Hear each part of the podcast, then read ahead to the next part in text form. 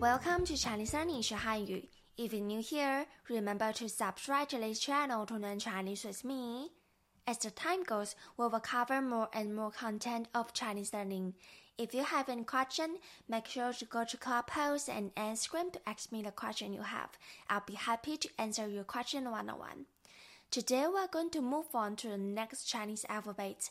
Make sure to practice each alphabet after me so that you will have a beautiful Chinese pronunciation no matter whether you're singing Chinese songs or reading Chinese paragraphs or even speaking Chinese in the future.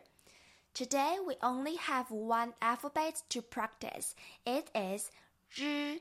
Again, ri. This is the last Mandarin alphabet which you need to roll your tongue when you pronounce it. Remember, we practiced zhi, chi, shi in the last episode. So this episode is as the last one to practice. It is similar to the English pronunciation like read, race, ramble. Let's practice them together. Read, read, ri, ri, ri.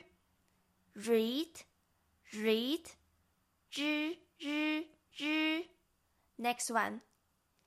Race, race, ri, ri, ri. Race, race, ri, ri, ri. Ramble, ramble, ri, ri, ri. Ramble, ramble, ri, ri. If you learn Hanyu pinyin, then you need to write down R, I to represent this pronunciation.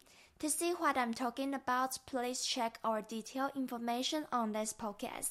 Let's practice this together again. Ri, ri, ri. Your turn.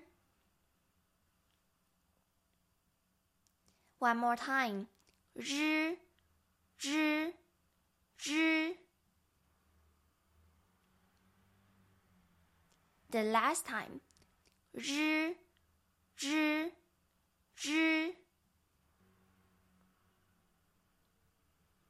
Alright, that's all for our class today. Thank you for joining me. May you have a nice day.